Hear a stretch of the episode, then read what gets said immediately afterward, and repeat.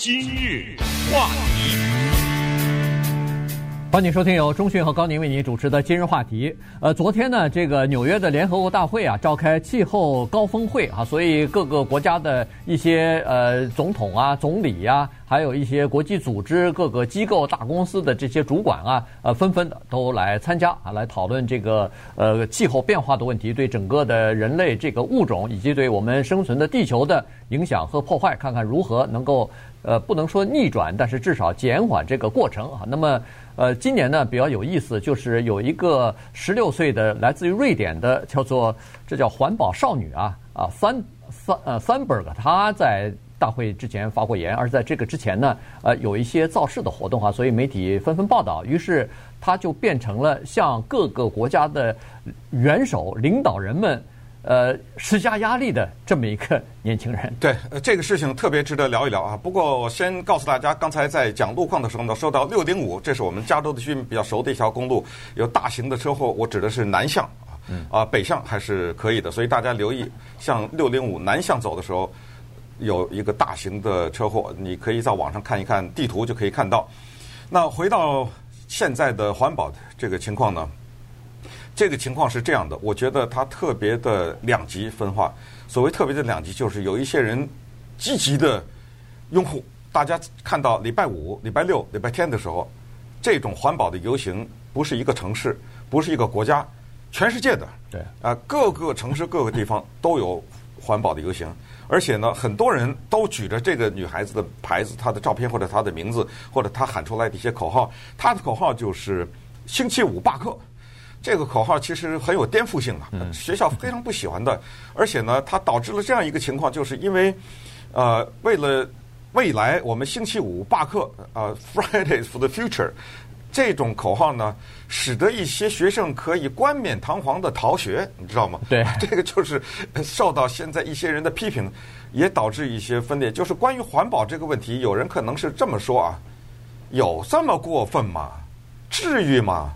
你十五岁，因为他现在是十六岁，但是他他发起这个运动的时候，他十五岁。是啊，你十五岁，你懂什么呀？谁在你背后操纵啊？更有难听的话，你不就是一个病人吗？因为你知道他是有自闭症，他这种自闭症呢，跟我们平常说的 autism 小有点不一样，但是呢，基本上都是一类的病，它叫 Asperger's disease。嗯。呃，大家看他这个长相哈，就是基本上也可以。能够看出来，由于他那个眼神呐、啊、什么之类的哈，有一小点跟正常人不太一样，是因为他有这种病。这种病就是我们管这个叫做钻牛角尖。他如果认准了一个什么的话，那他非得一头走到底。那他现在就认准了这环保这件事情了，呃所以他从十一岁绝食啊开始，一直闹闹到十五岁，终于掀起掀起了这么一个运动。那有人说环保又不是他提出来的，呃，气球脑汗有的是。专家都知道，他说了这么多年了，怎么回事？怎么这个女孩子一出来，一会儿是联大发言了，一会儿又跑到美国国会来作证来了，啊，作证好几天。哎，我们首先看一看她昨天在联大的这个措辞激烈的讲讲话哈。This is all wrong. 全错了。I shouldn't be up here. 我根本不应该在这儿。I should be back in school. 我应该在上学去。On the other side of the ocean. 在大洋那一边。Yet you all come to us young people for hope. 你们。How dare you? 你们好大 You have stolen my dreams, my childhood, with your empty words. Yet I'm one of the lucky ones.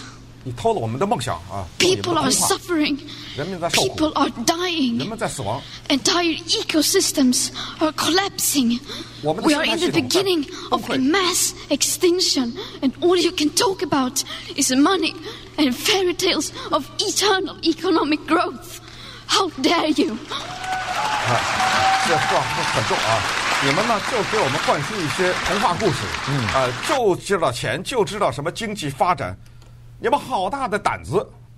说难听的，好大的狗胆，知道吗？就是等于骂下面的人了，你知道吗？下面的人是谁啊？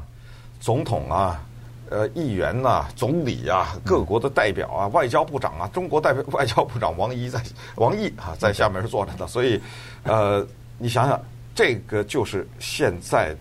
这么一个情一个情况，就是经济发展，它一定有代价，就是对环保的破坏。那我树也不让我砍，煤也不让我采，烟也不让我冒，呃，车也不让我造，那我经济怎么发展呢？对不对？对，所以现在这个就是处在这么一个十字路口哈。呃，美国现在是以美国优先，呃，这个经济发展优先。美国已经在去年的时候退出了巴黎气候协议啊，这个已经退出来了。所以今年在这次的气候高峰会上，美国并没有报名参加，要求发言啊，这个是恨不得是第一次。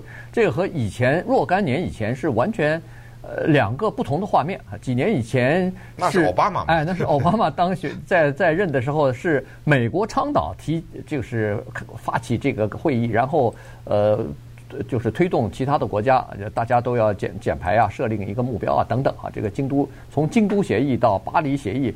呃，基本上都是这样，议定书啊什么的都是都是这么说的哈。京都协议它主要从一九九九年开始，一直到二零一九年到二零二零年，它的那个目标是二零二零年。那么这个巴黎协议呢，就接下去二零二零年开始，一直到二零五零年，它就设定这这么三十年的目标哈。所以各个国家签订这个协议，进入这个巴黎协议的呃国家呢，大大概都要承诺达到这样的一个减排的目标等等啊，它有一些具体的规定。那现在美国退出以后呢，呃，使得这个协定啊，或者说呃实施的国家呢，一下子失去兴趣了。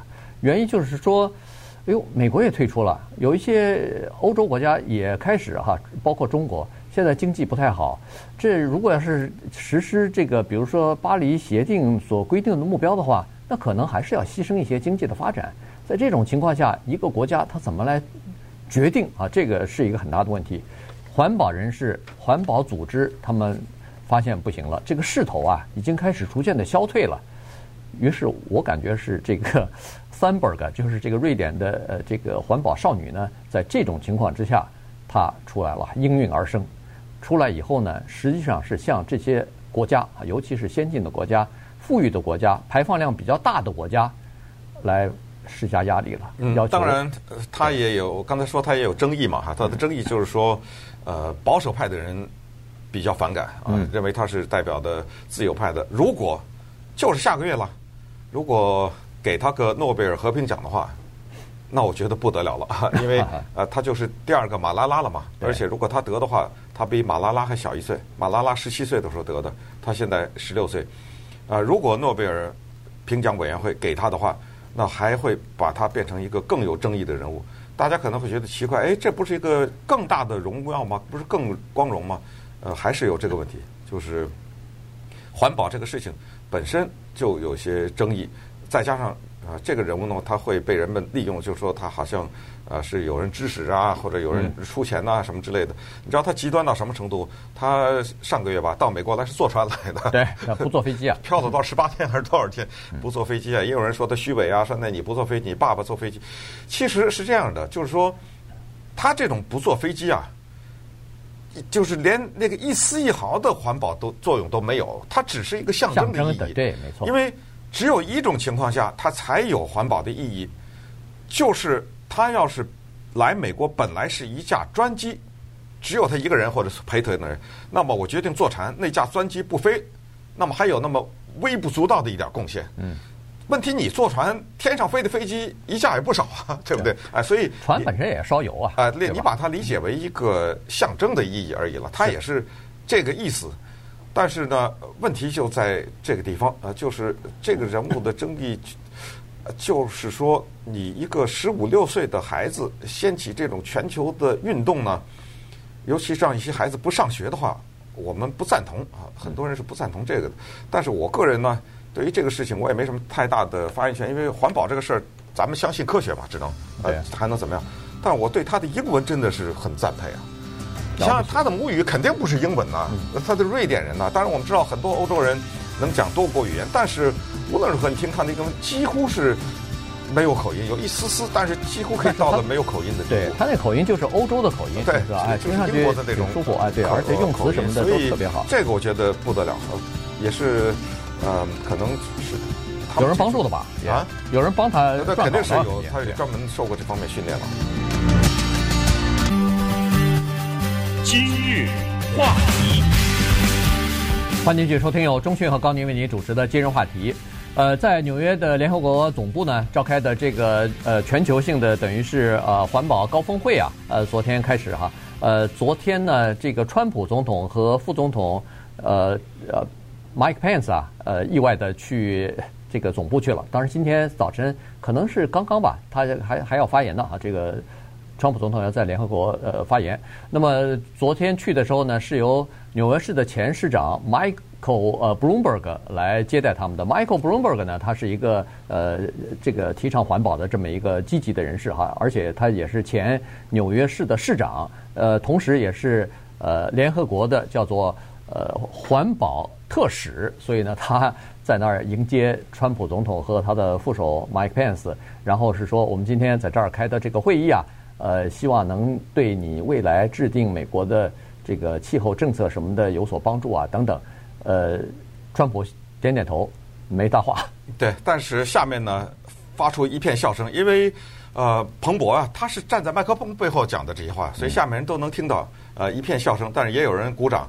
但是比较有戏剧的是另外的一幕，是川普总统呢，正好从刚才说的瑞典那个女孩 Greta Thunberg 从他的面前走过，这时候你看那个女孩子那个两个眼睛。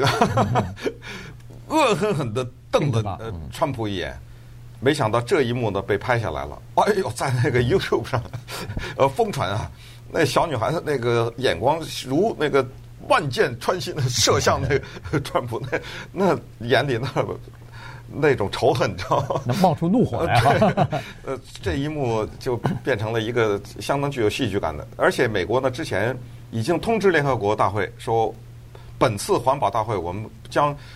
放弃我们发言的权利，所以你刚才说他要发言，我没有。他说他没有，根本没有申请要发言。对，没有申请要发言。那你刚才说他要发言嘛？呃，今天是川普要发言，但是可能不是哦就这个环保会议的。环保，他是联合大联大的发言。联大的发言，那就是国家的一些事情。他是刚好凑在一起一起举行。他就正好开幕嘛，就是因为各国总统都已经来了，所以啊，昨天呢没有发言。那中国的外长啊叫王毅，蛮有意思的，因为中国现在压力非常大。嗯。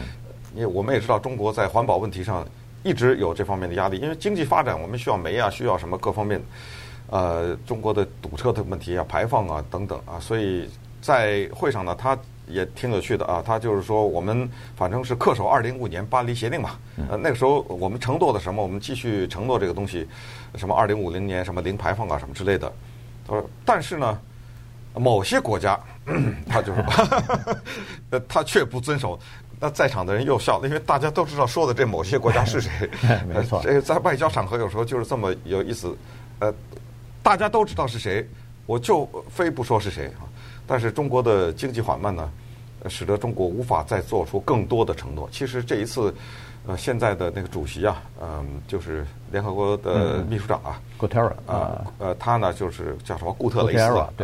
对。他都说了，他他说的话也是蛮重的。我们七十七个国家哈面临重任。他说我呀是活不到那个时候了，可是我的孙子、我们的重孙子可能要备受其害。因为最新的科学报告就是 WMO 啊，这个组织叫做什么全球呃气象组织啊，还是这个组织它公布的呢？就是呃最新的公布，现在呢是摄氏度呢地球增加了一点一度，然后呢这。它这个增加是比十九世纪中叶啊增加了一点一度，那么如果再到了本世纪的末的时候呢，会增加到三度。啊，什么叫本世纪末？那就是二一零零嘛。对，就是二一零零啊，就一每一百年一次嘛，对不对？二一零零，那可能是真的比较可怕。嗯，因为在全球范围内，如果它活生生增加三度的话，呃，它所如果科学是可以相信的话。那么，对于什么冰川的融化呀，是生态的平衡啊，动物啊，以及我们会看到更多的飓风啊，更持续的 干旱呐，还有一些异常的气象的现象吧，就都会发生极端极端的现象哈，自然灾害就会大就是大幅上升，呃，海平面上升。所以他说，如果这种情况出现的话，那么现在就是需要。呃，需要人类援助、人道主义援助的人人口可能会增加一倍以上啊，所以还是增加两倍，反正就是一个蛮可怕的数字哈。那那个时候，慢慢的地球就变得不适合人类居住了，那怪不得那个伊隆马斯克要发展移移民火星的这个计划呢，就是考虑到这这种情况哈。那现在这个啊，巴黎协定呢，它还有一些具体的这种硬的措施啊，你比如说呃，几几年到几几年要减少多少。废气的排放，它主要呃温室气体排放主要是汽车的尾气的排放啊，然后呃多少什么时候开始废气不要再烧煤了，什么时候可以不要再烧这个呃天然气和石油了，呃完全用就是这种可再生的能源来取代啊等等，所以这些呢它有一些具体的这种时间表，呃每个国家承诺以后呢就要逐渐的要达到这个目标啊，但是。哦，我们的那个环保少女呢，觉得这样还不够，应该更快一点儿，应该步子更大一点儿，投入的钱更多一点儿。她说是好好几未来几代人都在看着你们呢。如果你们胆敢让我们失望的话，我们永远也不会原谅你们。